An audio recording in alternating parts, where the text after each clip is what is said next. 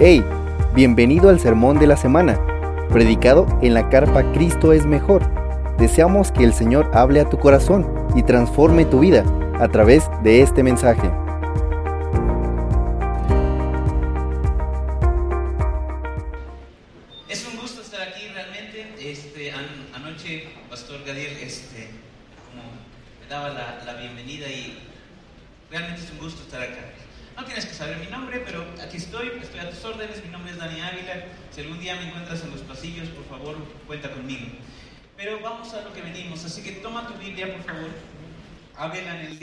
Éxodo.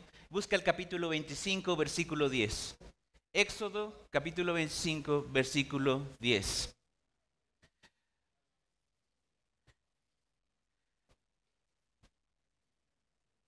Cuando estés ahí, por favor, este, como una reverencia, eh, vamos a ponernos de pie y vamos a leerlo eh, intercaladamente. Tu servidor va a leer el versículo 10, ustedes unánimes van a eh, leer el versículo 11 y todos juntos nos vamos a encontrar en el versículo 22. Éxodo capítulo 25, versículo 10 en adelante. La palabra de Dios dice así. Harán también un arca de madera de acacia. Su longitud será de 2.5 codos, 1.12 metros, su anchura 1.5 codos, 68 centímetros, y su altura 1.5 codos, 68 centímetros.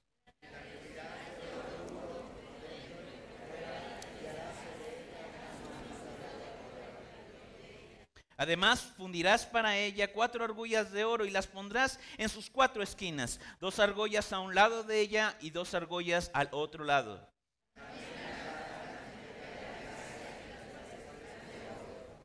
Meterás las varas por las argollas a los lados del arca para llevar el arca con ellas.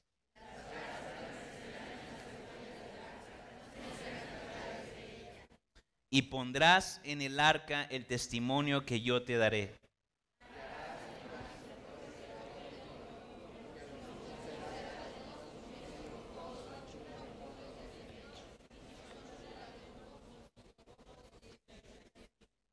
Harás también dos querubines de oro, los harás de oro labrado a martillo en los dos extremos del propiciatorio.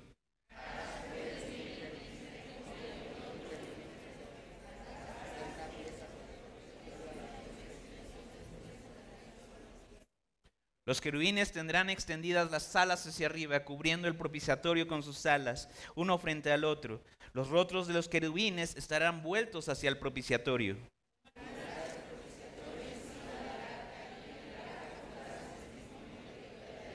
Juntos allí me encontraré contigo y de sobre el propiciatorio, de entre los dos querubines que están sobre el arca del testimonio, te hablaré acerca de todo lo que he de darte por mandamiento para los israelitas.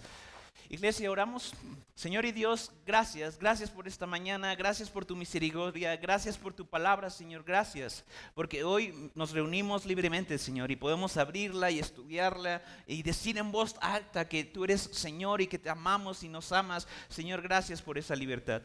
Mi Rey, nos acercamos a tu palabra eh, insuficientes. No podemos entenderla sin ti, Señor. No podríamos. ¿Cómo, Señor? ¿Cómo podríamos acercarnos a ti sin ti? Así que Señor, te rogamos de tu Espíritu Santo. Rogamos tu Espíritu Santo en cada uno de nosotros, Señor. Porque hemos de querer inquirir, Señor, en tu palabra y queremos, Señor, salir de aquí diferentes. Así que, Señor, te ruego tu Espíritu Santo en cada uno de nosotros. Todos nosotros necesitamos aprender de ti, humillarnos delante de ti, Señor, y ser asombrados por tu gloria, ser asombrados por quien eres. Señor, quítame de en medio, Señor, y ayúdanos a, a estar enfocados en ti esta mañana. En tu precioso nombre, Señor Jesús, tu iglesia dice amén y amén. Puedes tomar tu lugar.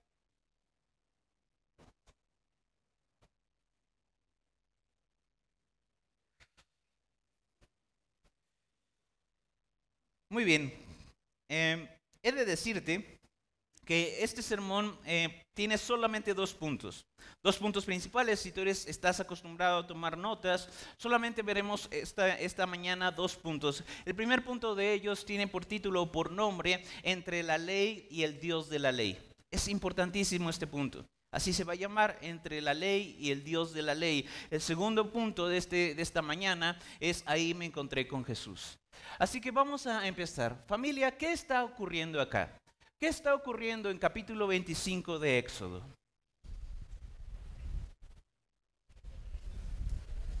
Hay instrucciones por parte de Dios. Nosotros venimos desde una escena que, de hecho, tenemos que ser bien claros en esto, que se remonta hasta capítulo 19. En capítulo 19 puedes ver el Dios del universo acercándose con un pueblo que es quejoso, que es, una, que es un pueblo que se revela, que es un pueblo que, que habla, que murmura, pero ves a ese Dios diciéndole, ¿sabes qué? Yo quiero un pacto contigo quiero relacionarme contigo. Hoy en el último versículo que leímos incluso está muy expreso, ahí me encontraré contigo. Y tenemos a Dios acercándose con este pueblo y diciendo, ¿sabes qué? Sobre las alas de las águilas yo te tomé y te traje hasta aquí.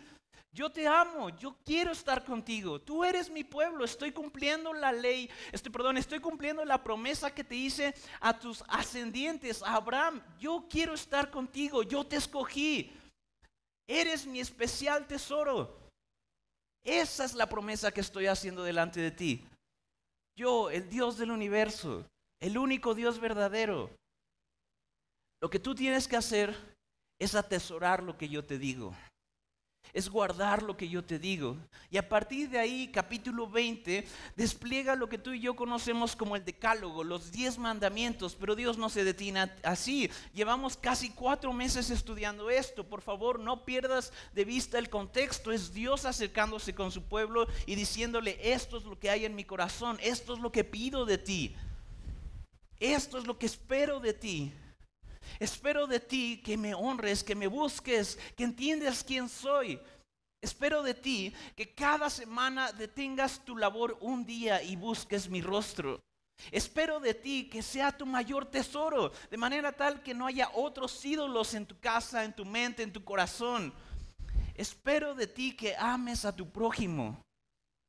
No le arrebates su vida con una daga, con tus manos, incluso no le arrebates su vida con tu boca, no hables mal de tu prójimo, no levantes falso testimonio en contra de él, no desees lo que es suyo. Eso es lo que espero de ti, Israel. Y empieza a explicar cada una de las instrucciones que hemos visto, insisto, por más de cuatro meses solamente en este bloque de Éxodo. Y vemos cómo hay instrucciones bastante específicas que tienen como intención guardar la vida de los otros. Y Dios le dice a este pueblo, esto es lo que hay en mi corazón para ti. No olvides esto. La ley no es solamente una serie de reglas. Todo lo que está diciendo Dios, Dios está constituyendo el ADN de un pueblo que se ha de levantar, se ha de presentar delante de las otras naciones, de los otros pueblos y decir, yo conozco al Dios verdadero. Yo sé cómo relacionarme con Él.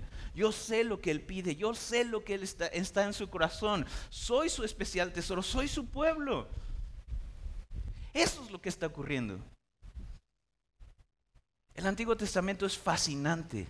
Es Dios una y otra y otra vez acercándose a la humanidad. Él tomando la iniciativa, Él hablando, Él diciendo, Él poniéndose, ¿sabes? Disponiéndose para el pueblo. Y entonces Dios manda llamar a Moisés. Y hace tres, cuatro semanas vimos el apretón de manos. Espero que te acuerdes de esa escena en donde Moisés una vez recopila otra vez todo, el decálogo y los mandamientos posteriores. A eso le vamos a llamar el libro del pacto. Y el pueblo de Dios en dos ocasiones dice a unánimes, a una sola voz, lo que Dios ha dicho, eso haremos. ¿Te acuerdas de esa, de esa porción, de esa predicación? En ese momento se estaban dando el apretón de manos. En ese momento estaban cerrando el pacto. Y después de ese momento, Dios se presenta en toda su gloria en este monte. Hay truenos, hay relámpagos, hay una nube densa. Y le dice Moisés, ven. Y empieza a darle instrucciones de la creación de algo que tú y yo vamos a conocer como el tabernáculo. Ahí donde Dios se encontraría con su pueblo esta famosísima tienda de reunión. Y en esta porción estamos hablando de las instrucciones de la construcción del elemento más importante de todo ese tabernáculo, el arca del pacto. el arca, una cajita, un cofre, que sería conocida como el arca del testimonio, el arca del pacto, el trono de Dios, incluso en otras porciones como salmos. Es importantísima esta porción. Yo tengo miedo de predicarla en serio. Es Dios diciéndole, ¿sabes qué? Vas a construir una caja, vas a construir un arca. Y en esa arca, ¿qué va a haber dentro de esa arca? Si pusiste atención, hay dos veces en que lo menciona el texto que leímos. ¿Qué vamos a colocar dentro de esta arca? El testimonio que yo te daré. Más adelante, un poquito de capítulos más adelante, el Señor va a escribir en dos tablas de piedra todas estas instrucciones, los diez mandamientos, se los va a dar a Moisés. No me gusta adelantarme, soy, soy muy celoso de predicar el texto que, que toca cada mañana, pero hemos de decir esto, que Moisés tomará esas, esas dos piedras, esas dos ese testimonio bajará y el pueblo de Israel realmente está guacarándose, está alabando a un becerro de oro, está pecando en contra de Dios. A pocos días de haber pactado con él, Moisés se enoja tanto en su ira, rompe estas tablas, reprende al pueblo. Hay una escena bastante interesante que hemos de estudiar y se hace una dúplica, una réplica de estas dos tablas y esas nuevas dos tablas habrían de ser guardadas en esta arca. Así que hasta ahora, ¿qué tenemos?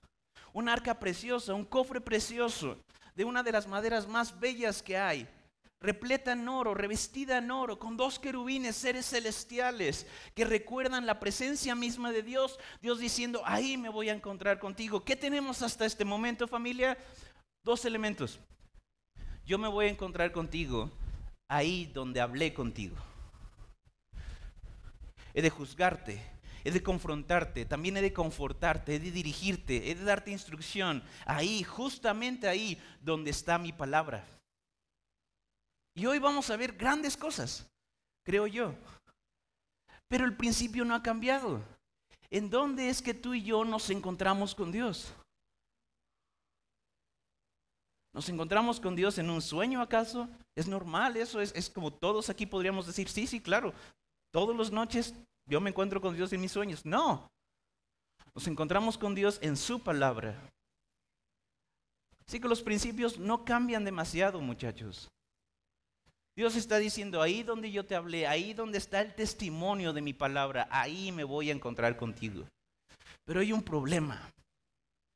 Si solamente hubiera esos dos elementos, la ley y la presencia de Dios, te aseguro, el pueblo de Dios hubiera sido consumido a los pocos días de haber formado este pacto. ¿Por qué? Porque solo habría una ley rota, violada por cada uno de los miembros de Israel, por el pueblo entero, y un Dios diciendo, aquí estoy.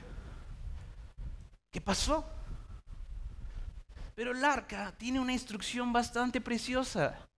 Entre estos versículos en donde hay una palabrita que quizá no estés acostumbrada a ella, te incito a acostumbrarte a las palabras que la Biblia usa. No trates de alivianarlas. Dice, vas a ser un propiciatorio. Vas a hacer una tapa a esta arca. Y este propiciatorio va a ser bellísimo. Va a ser de oro, de oro sólido. Va a haber dos querubines en ese propiciatorio. Los vas a labrar con martillo. Desde una sola pieza vas a hacer esto. Es una obra maestra. No hay quien pueda hablar a detalle al respecto. Esta arca, como más adelante lo vamos a ver, se perdió. Pero es algo bellísimo aquello. ¿Qué es un propiciatorio? En palabras de tu servidor, un propiciatorio se entiende de dos formas. El primer, la primera forma, la, la, forma más literal, es aquel punto, aquel lugar o incluso aquella persona en la cual encontramos favor. Cuando tú dices es propicio a, estás diciendo es favorable a. La otra acepción que te invito a reflexionar respecto al propiciatorio es la siguiente.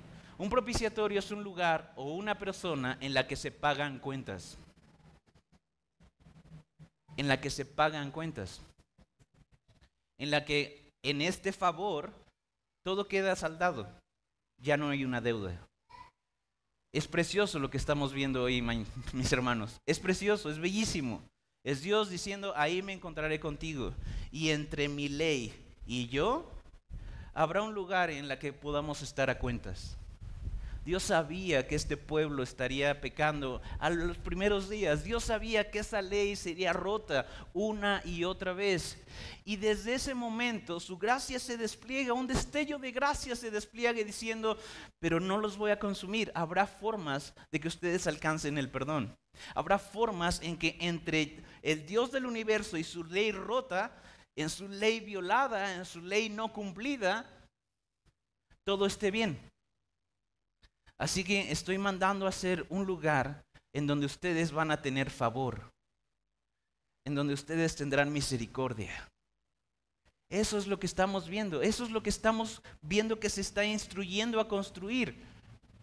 A mí me parece, insisto, fascinante es Dios diciendo, ¿sabes qué? Yo de antemano sé que me vas a fallar, de antemano sé que vas a pecar, de antemano sé que vas a ser en tus ojos, en tu corazón un adúltero. Yo estoy seguro de que ustedes van a murmurar y se van a destruir entre ustedes, pero sabes, yo no quiero consumirlos. Yo quiero que haya mecanismos en los que estemos a cuentas, estemos bien y mi favor se despliegue hacia ustedes que ustedes tengan una forma de ver y saborear mi gracia, mi misericordia, insisto, mi propiciación.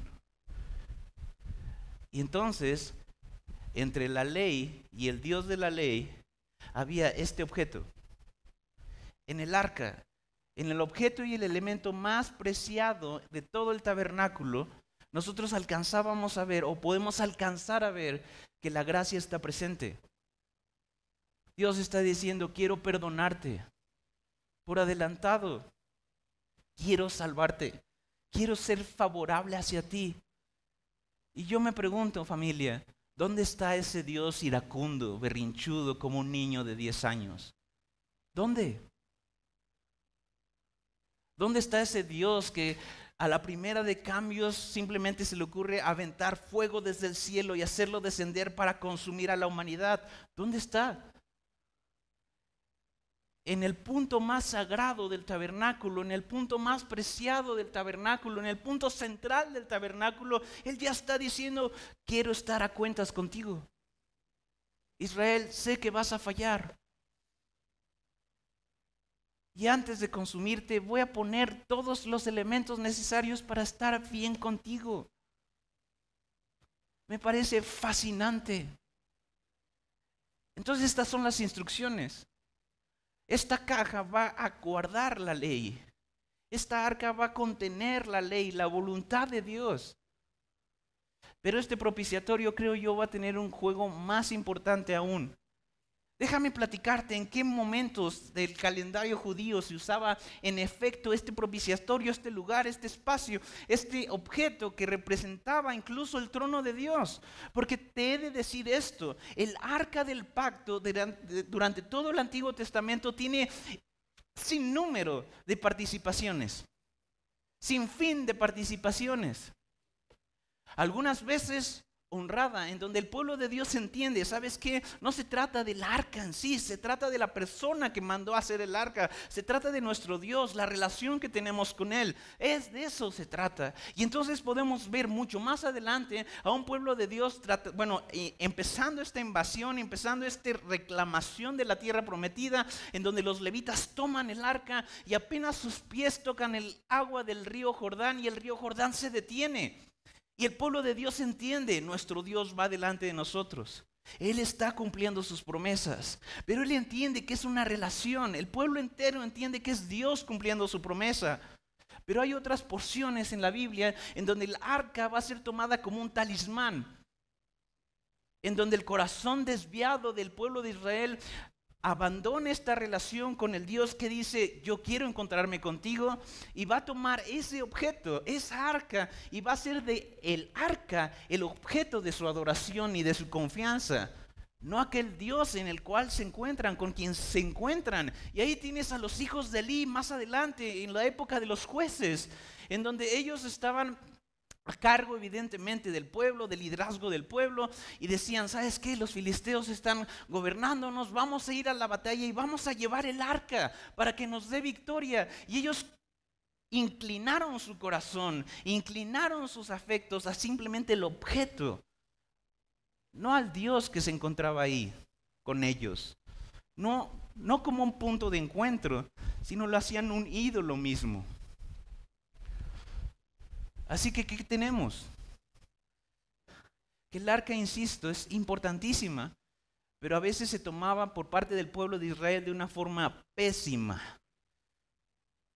de otras veces de una forma adecuada, porque la promesa de Dios seguía ahí. Ahí donde está mi palabra, ahí me encontraré contigo. Entonces, en el calendario judío tenemos un día precioso en donde esta arca tiene un papel fundamental. A lo mejor tú lo has escuchado, ese día se llama el día de la expiación. Una vez al año, ahí por octubre. Y quiero que, por favor, me des un poquito de confianza y camines conmigo esto. Muchos de ustedes no me conocen y está bien.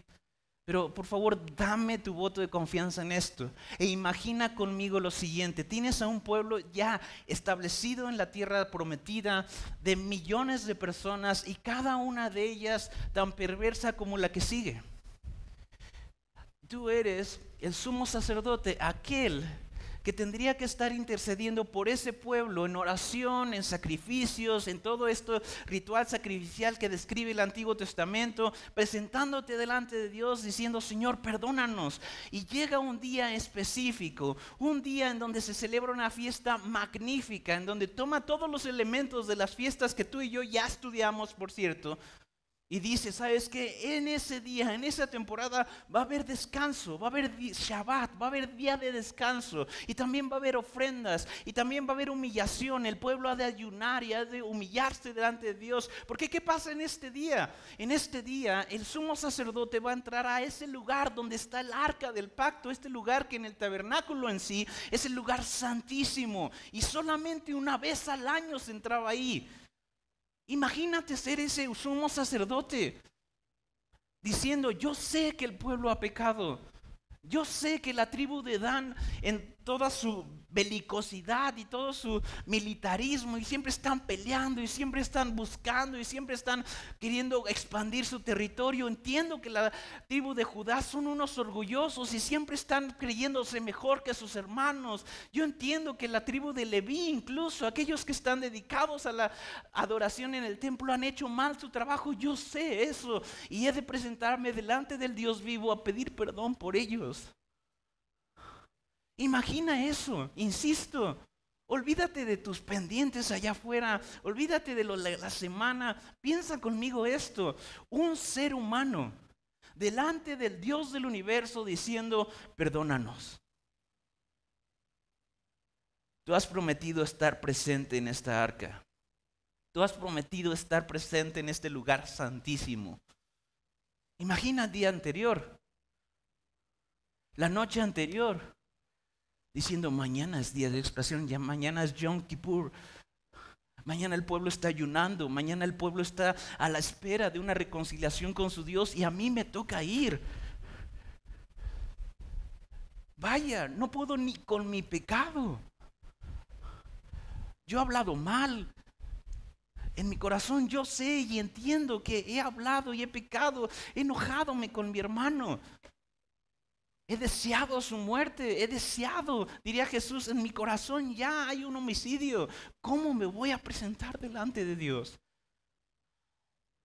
Y las horas pasan, el sol empieza a salir y el sumo sacerdote sabe lo que tiene que hacer. Hay toda una serie de pasos va a un lugar especial, empieza a quitarse su ropa y múltiples veces empieza a limpiarse con agua y a lavarse y a lavarse y a lavarse y él está pensando, esto no es suficiente. Esto no es suficiente. Ríos y ríos de agua no serían suficientes para lavar mi pecado. Y entonces toma las vestiduras sacerdotales para aquel día, en donde no hay ningún otro adorno más que la blancura de un lino fino y empieza a vestirse con esas vestiduras. Y él sabe, estas vestiduras no representan lo que somos. Estas vestiduras blanquísimas no tendría que estar portándolas yo. Llega al tabernáculo, están todos los demás sacerdotes y de repente ves a un sacerdote, tu amigo quizá acercarse con una cuerda y atarla a tu cintura. ¿Sabes para qué, qué significaba eso? Ellos sabían que si entraba al lugar santísimo indignamente, él podía morir en ese instante. Si él entraba a la presencia de Dios, aquí me encanta hablar de esto en la iglesia porque, oh, 2023, ¿cómo hemos menospreciado la presencia de Dios? Ellos temían entrar a su presencia. Y se tomaban con una cuerda a la cintura y con cascabeles al punto en donde si ellos escuchaban los cascabeles caer, entonces lo que jalarían sería el cuerpo muerto de ese sumo sacerdote, consumido. Insisto, vuelve al corazón de este hombre. ¿Qué crees que pensaba? ¿Qué crees que sentía? Entonces se presenta al lugar santo con dos machos cabríos, con un carnero, y el primero de ellos en ser ejecutados es por él. Es por él. Señor, yo he pecado yo, el sumo sacerdote, delante de ti, primeramente, antes de interceder por alguien más, Señor, yo he pecado delante de ti, yo he roto esa ley que está en esa arca, yo he pecado en contra del cielo y contra ti. Entonces tomaría un segundo carnero, un segundo macho cabrío, y lo ejecutaría en pro de la salvación, en pro del perdón del pecado del pueblo. Y él sabía, él entendía, este animal inocente está pagando por el pecado de un pueblo entero. Su sangre está siendo derramada por el pecado de todo un pueblo. Y al tomar esa sangre, el punto culmen de esa ceremonia empezaba porque tomaba de esa sangre y cruzaba el velo que separaba el lugar santo del lugar santísimo.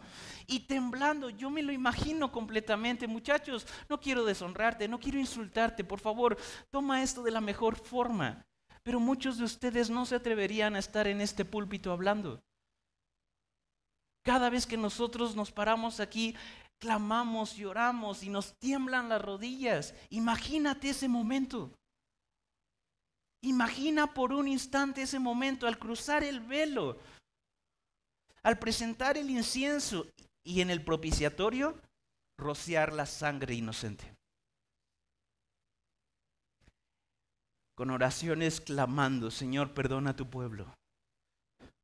Perdona la arrogancia de mi hermano. Señor, perdona la murmuración de mi hermana. Señor, perdónanos porque tu pueblo ha pecado en contra de ti. Hay adúlteros entre nosotros, Señor, entre nosotros enteros. El sacerdote no, no se le ocurría decir, ellos han pecado. No, no, no, nosotros hemos pecado. Señor, hay homicidio. Señor, hay mentiras. Señor, hay robo, hay hurto. Señor, perdónanos, perdónanos. Y la presencia de Dios en ese momento se hacía presente. Entonces el sumo sacerdote salía de ese lugar y regresaba con el pueblo y al verlo el pueblo entonces empezaba a alabar a Dios. Y todo esto planeado por Dios mucho antes al decirle a Moisés, Moisés, harás un arca. Y en esa arca pondrás un propiciatorio. Porque entre mi ley rota y yo habrá de haber sangre inocente. ¿Alcanzas a ver la belleza de eso? Seguimos con esto. Muchachos, toma nota de esto. El arca no es lo importante. Cada elemento en el Antiguo Testamento es un tipo, es una sombra de lo que vendría a ser nuestro Señor Jesús tan no es importante que con el tiempo el pueblo de Israel quebrantaría una y otra y otra y otra vez la ley de Dios. Se harían cada vez más insensibles a ella, levantarían su puño al punto en donde en este mismo santo templo pondrían ídolos de aceras y baales. Y el liderazgo del pueblo estaría perdido y los reyes ya no entenderían de la ley. En Deuteronomio cada rey tiene una instrucción de replicar la ley y repasarla y de hecho transcribirla y hacer una copia para ellos mismos. Habrá un punto en donde los reyes dejaron de hacer eso. Los reyes se preguntaban, ¿y qué dice Dios? Y sus consejeros más sabios, más viejos, no contestaban. En ese tiempo en los profetas teníamos hombres clamando y diciendo, pueblo, regresen, al, regresen de sus malos caminos, volteen a Dios. Y los reyes no lo hicieron. Imagínate si en el liderazgo había eso, ¿cómo estaba el pueblo? Y en esos días vino el quebrantamiento.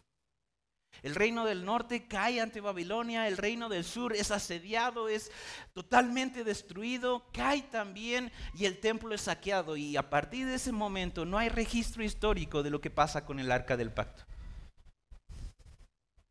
Así que, insisto, el arca no es lo importante. Porque yo te pregunto a ti, a lo mejor tienes un día de cristiano, pero ¿sabes cómo contestar esto? ¿Dios abandonó a su pueblo? ¿Dios dejó de buscar a su pueblo? No, porque habría de venir un mejor propiciatorio. Habría de venir alguien que cumpliera esa ley. Habría de venir alguien que sería la sustancia de aquella sombra que el tabernáculo entero era. Habría de venir el Señor Jesús. Y en una época en donde los sacerdotes y lo mejor, la élite de la religión, hacían de la ley una mofa erosionada, seca. El Señor Jesús se levantaría a decir, bienaventurados los que lloran, porque ellos recibirán consolación.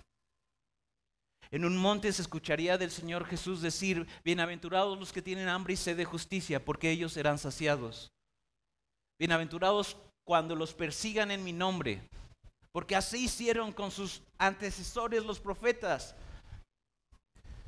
se levantaría, hablaría cosas espléndidas como bendice a quien te maldice, perdónalo, ora por él. A sus enemigos, ámenlos. Y entonces Jesús, el cumplimiento de la ley, vendría a explicar el corazón de la ley. Porque un muy buen día alguien le preguntaría, maestro bueno, ¿cuál es el más grande mandamiento? Y el Señor Jesús contestaría, ama a Dios. Ama al Señor tu Dios con todo tu corazón, con toda tu fuerza, con toda tu mente, con todo lo que eres, ámalo. Y el segundo es similar a este, ama a tu prójimo como a ti mismo. Si tú pudieras concentrar lo que había en esa caja, en esa arca, serían estos dos mandamientos. Si tú quisieras entender lo que contenía aquella arca, serían estos dos mandamientos. El resumen de toda la ley e incluso sus profetas es este. Y este mismo Señor Jesús fue a una cruz a derramar sangre. Fue escupido, fue burlado,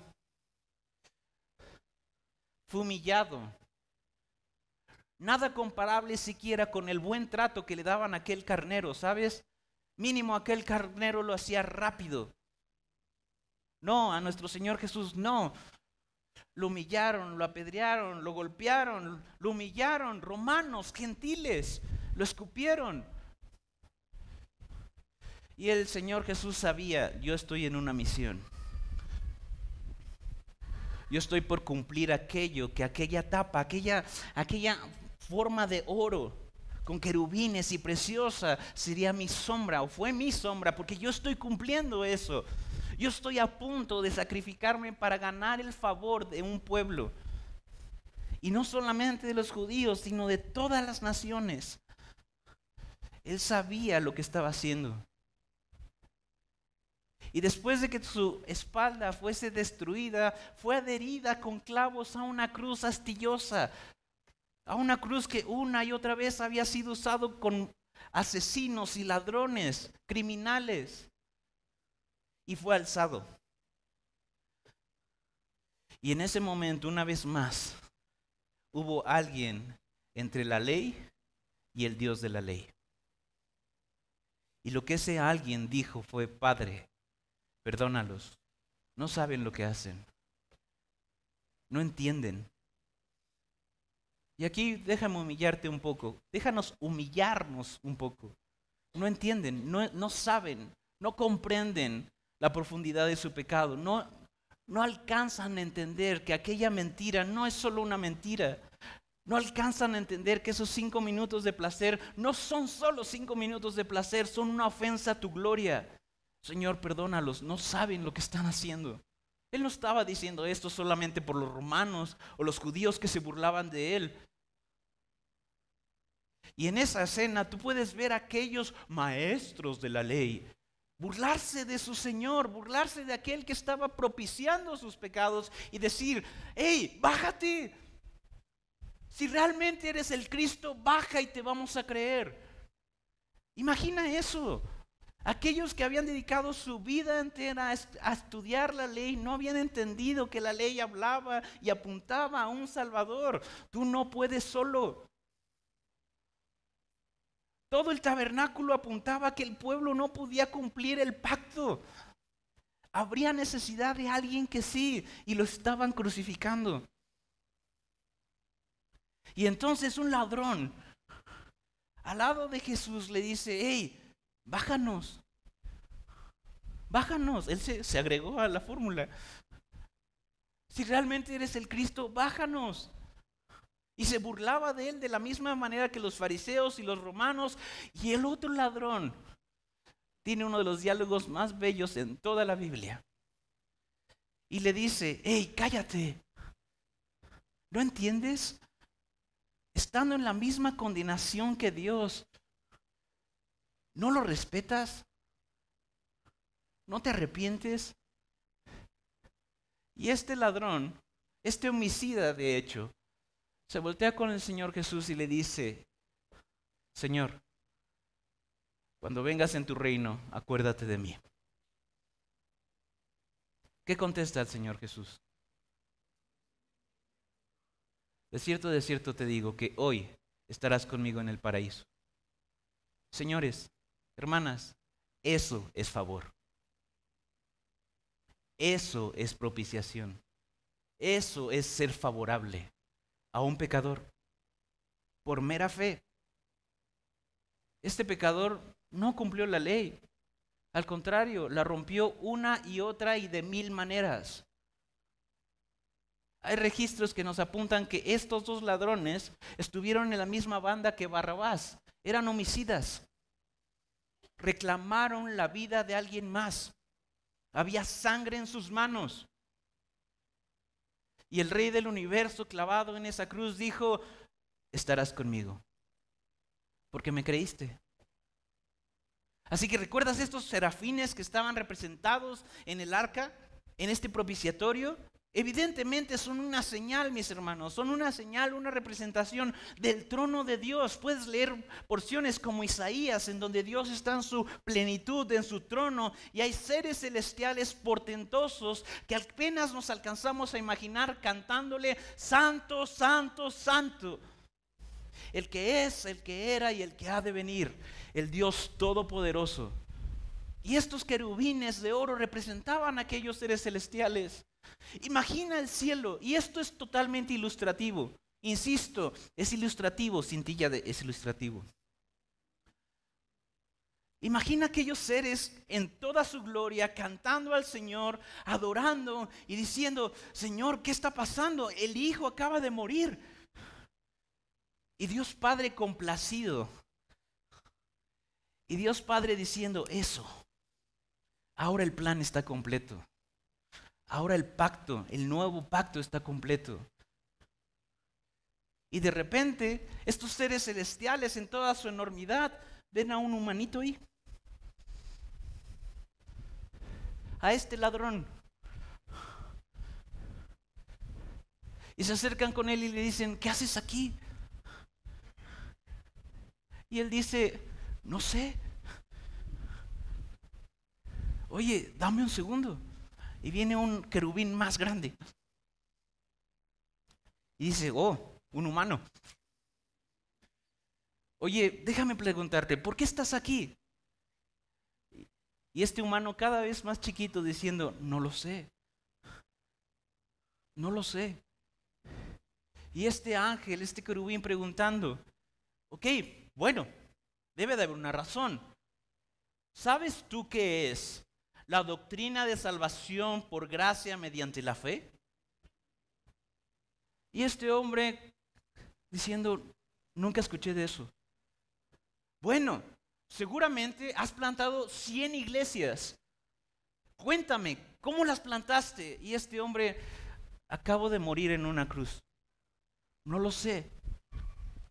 Bueno, cuéntame de tu vida. No quieres saber de mi vida. ¿Cuáles son tus grandes hazañas? No quieres saber mis grandes hazañas. ¿Por qué eres recordado en la tierra? Platícame, ser humano. Quiero entender por qué estás aquí. Y este hombre en desesperación diciendo, no lo sé. Bueno, entonces, ¿por qué estás aquí? Y este hombre diciendo, el hombre que tenía a mi lado dijo que podía entrar. El hombre crucificado a mi lado dijo que podía venir. Eso es el nuevo pacto, muchachos. Eso es la salvación por gracia. Eso es el favor de Dios. Eso es la propiciación de Dios. Y todo eso anunciado desde el Antiguo Testamento en la porción de hoy. ¿Te acuerdas de la última cena? ¿Qué dice el Señor? Este es el nuevo pacto en mi sangre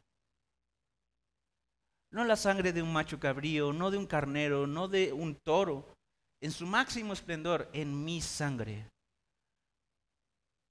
De forma que todo aquel que crea vivirá. Eso, muchachos, de eso se trata la porción de hoy. ¿Y dónde cabe un mexicanito en el 2023? De la siguiente forma. Quiero preguntarte, ¿dónde basas el favor de Dios a tu vida. La propiciación de Dios, ya insisto en este, en este concepto, ser favorable. ¿Dónde está?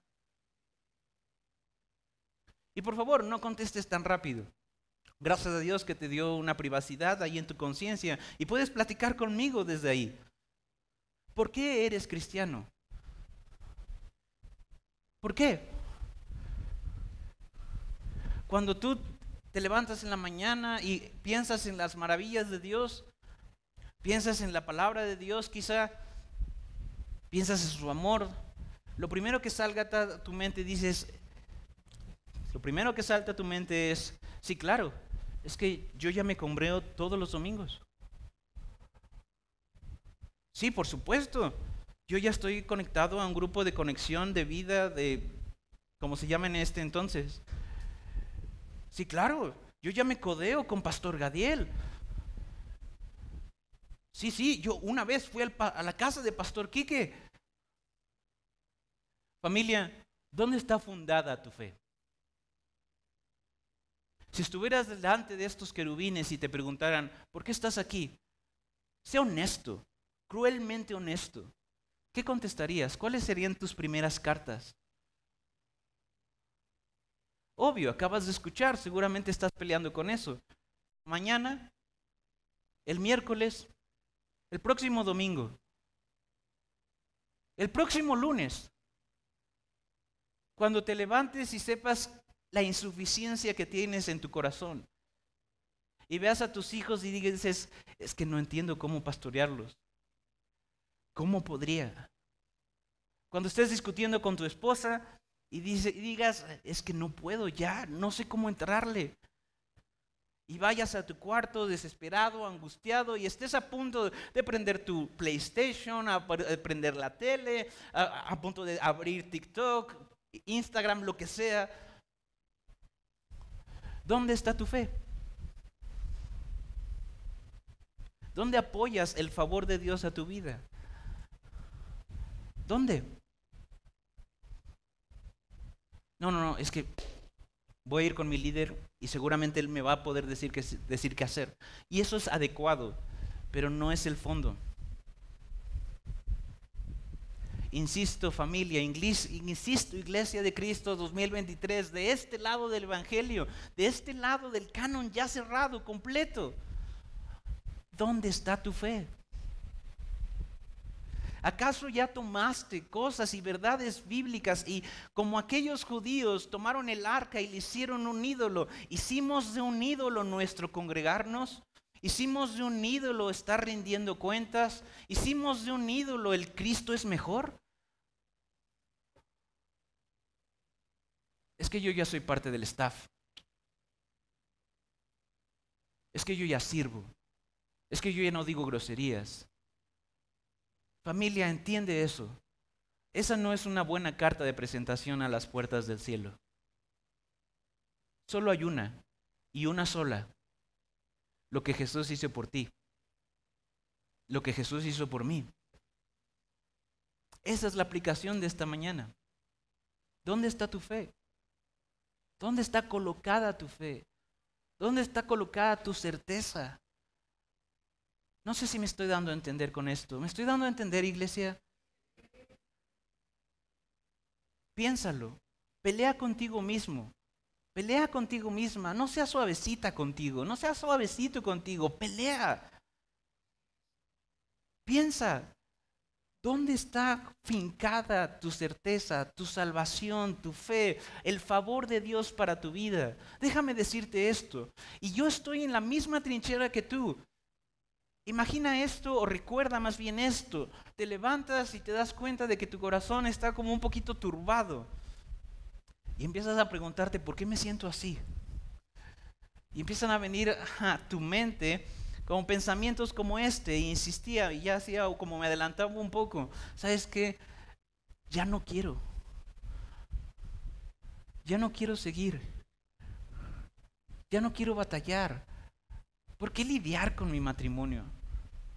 ¿Por qué, ¿Por qué no simplemente suelto a mi hijo y ya no le enseño, ya simplemente que, que siga? ¿Por qué no me doy unos días? Y entonces viene la condenación. ¿En serio eres cristiano? ¿Neta? ¿De veras? Y entonces caemos en un círculo en donde nosotros mismos estamos condenándonos y hablándonos y corriendo en círculos y decimos, creo que no, ni siquiera soy salvo. A lo mejor has tenido una mala racha en tu trabajo. De alguna u otra forma, fallas aquí, fallas allá, tu jefe ya te regañó, te llamó la atención varias veces, tu equipo de trabajo de alguna u otra forma no está dando y tú dices, ¿qué está ocurriendo? y te sientes aprisionado y te sientes como encajonado y tú dices, Señor, ¿dónde estás? ¿Acaso no, no habíamos quedado en que somos amigos? O de repente te cachas una vez más en ese pecado que sigues batallando. Y te cachas una vez más yendo con Dios diciendo, Señor, perdóname. Y tu perdón ya suena tan guango, tan hueco, y tú dices, Señor, ¿cómo me perdonarías otra vez? Ya van tres veces esta semana, Señor. Tres veces que exploto, tres veces que acudo a pornografía, tres veces que le grito a mi esposa, tres veces ahí él ponle el espacio en blanco que quiera. Señor, ya es tan hueco mi perdón.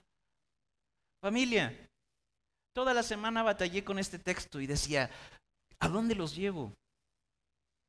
Les explico como cada una de las como interacciones que el arca del pacto tuvo.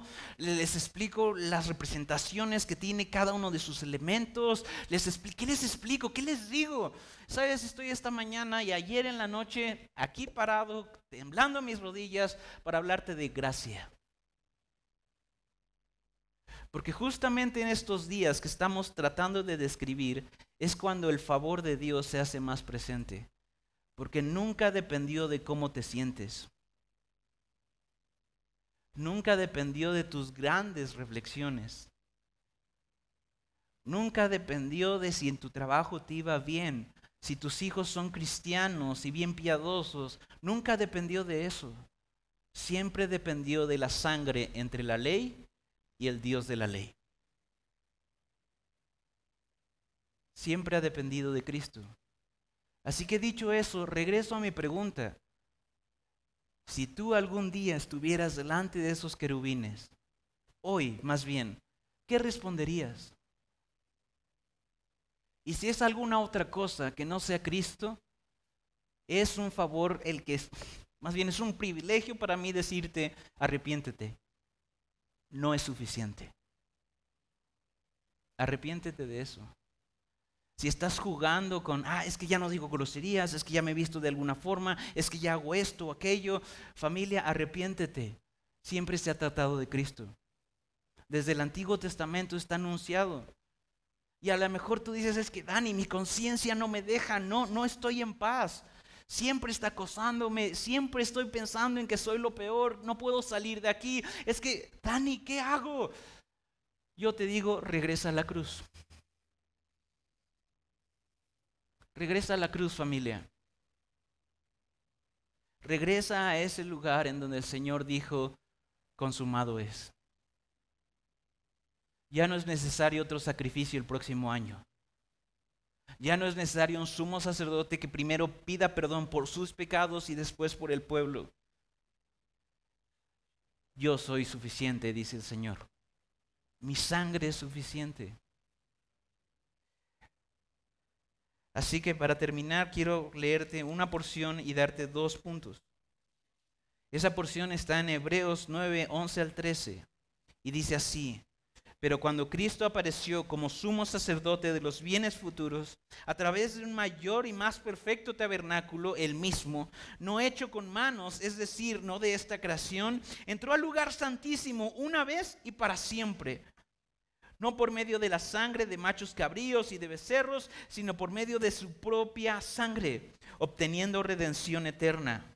Porque si la sangre de los machos cabríos y de los toros y la ceniza de la novilla rociada sobre los que se han contaminado santifican para la purificación de la carne, es decir, en este ritual del Antiguo Testamento, cuánto más la sangre de Cristo, quien por el Espíritu Eterno él mismo se ofreció sin mancha a Dios, Ponen atención en esto. Purificará nuestra conciencia de obras muertas para servir al Dios vivo. Insisto, no sé dónde estás parado. A lo mejor te agarran uno de estos días o de estas temporadas en donde tú dices, es que ya no puedo más. Sí, voy a mi grupo y más o menos les invento cosas para mantener un status quo. Sí, sí voy a la iglesia y me siento, pero por dentro estoy destruido. Cuando me pregunta algún líder, oye, ¿cómo vas? Yo sonrío y le digo, bien, pero por dentro ya no puedo más. Estoy fatigado, estoy cansada, estoy harta. Yo te digo, hermana, yo te digo, hermano, nunca dependió de cómo te sientes. Si has puesto tu confianza, si has puesto tu entereza, tu seguridad en algo que no es la sangre de Cristo, arrepiéntete. Es un lugar muy peligroso ese. Necesitas regresar a Cristo y purificar esa conciencia en donde la única voz que se escucha en tu corazón sea la de Dios diciendo, yo ya te perdoné. Yo ya te salvé, fui favorable a ti. De entre la multitud de pecadores y en el fanco en el que estábamos, nuestro Señor metió su santa mano y nos sacó de ahí para limpiarnos, para amarnos, para restituirnos. Y Él nos dijo, ¿sabes qué? Yo me encargo de lo demás. Yo me encargo de habilitarte para poder pedir perdón. Yo me encargo de habilitarte para poder perdonar. Mi espíritu se va a encargar de orillarte ahí donde debas de estar. Pero recuerda esto, depende de mi promesa, depende de mi pacto, no de ti. Nunca dependió de ti. Y esta es la grandiosa imagen y la grandiosa noticia del Evangelio que por gracia nosotros hemos sido salvos. Dios fue favorable a nosotros. Jesús es nuestro propiciatorio. Es el contenedor de la ley, el cumplidor de la ley. Es el autor y el consumador de nuestra fe. Él es nuestro Salvador. No tú, no tus esfuerzos, no esta iglesia. Así que familia, ¿Por qué no oramos? ¿Por qué no te pones a cuentas con Dios? Quizá tengas que resolver esto con Dios. Y mira, no voy a pedirte levanta la mano o di algo, párate. No voy a pedirte esto. Si tú eres un hijo de Cristo, un redimido por Cristo, un hijo de Dios, resuelve esto con Él hoy. Pide perdón si has puesto tu confianza en tu modo de vestir, si has puesto tu confianza en los conectes que tienes, si has puesto tu confianza en alguna otra cosa que no sea Cristo, arrepiéntete. Y si hay alguien en esta hora que no es hijo de Dios, que no tiene una relación real con Él, o piensa tener una relación con Él basada en sus obras y su servicio, en lo que hace, hijo, hija, ven a la cruz. No te va a alcanzar. Tu esfuerzo, tu mente, tu reflexión, tus sentimientos no te van a alcanzar. Cristo sí. Y ahí sí, para ti sí hay una invitación. Ríndete. Ya basta de correr en círculos.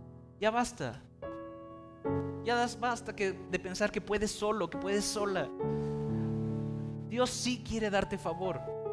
Dios hizo todo esto para darte favor. Y no pide de ti que vayas y plantes iglesias. No pide de ti que vayas y te aprendas la alta teología. Lo único que te dice es, créeme. Ese es el gran desafío. Créeme. Señor y Dios, aquí está tu iglesia. Aquí estamos, Señor, tan necesitados de ti como el primer día. Perdónanos, Señor. Perdónanos porque algún punto del camino, Señor, se nos olvidó de que dependía de ti y empezamos, Señor, a confiar en nuestras palabras, confiar en nuestro servicio, confiar en nuestros hermanos, confiar en alguien que no eres tú. Perdónanos. Perdona a tu iglesia, Señor, porque hicimos lo que aquel pueblo hizo con el arca, Señor e hicimos de lo sacro un ídolo. Perdónanos por eso, Señor. Regrésanos a tu cruz. Señor, si hay alguien aquí, Señor, que no está a cuentas contigo, te ruego que tu Espíritu Santo lo sacuda y que toque a su puerta una vez más y diga, yo quiero salvarte, quiero encontrarme contigo, quiero limpiarte, quiero acallar esa voz de tu conciencia y darte paz. Si quiero perdonar tu pecado, si quiero perdonar tus transgresiones. Por eso fue una cruz. Así que Señor, si hay alguien acá, Señor, te ruego que lo alcances. Y si tú estás escuchando esto, tú, tú, por favor, en nombre de Dios te lo ruego, reconcíliate con Dios. Si es así, por favor, tú sí, levanta la mano.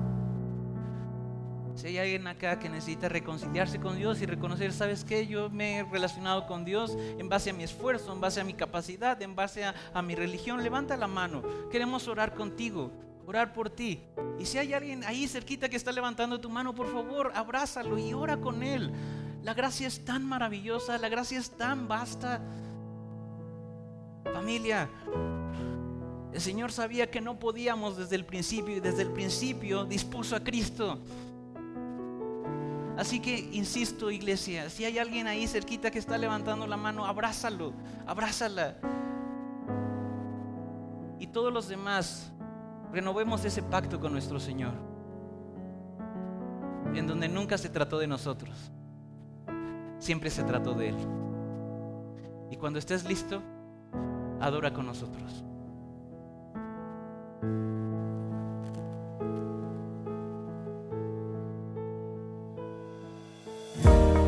Gracias por escucharnos. Si quieres saber más de lo que Dios hace con su iglesia, visítanos en Facebook e Instagram como la Carpa de Reunión o bien en nuestra página web cristoesmejor.com. Que Dios te bendiga y te esperamos el domingo.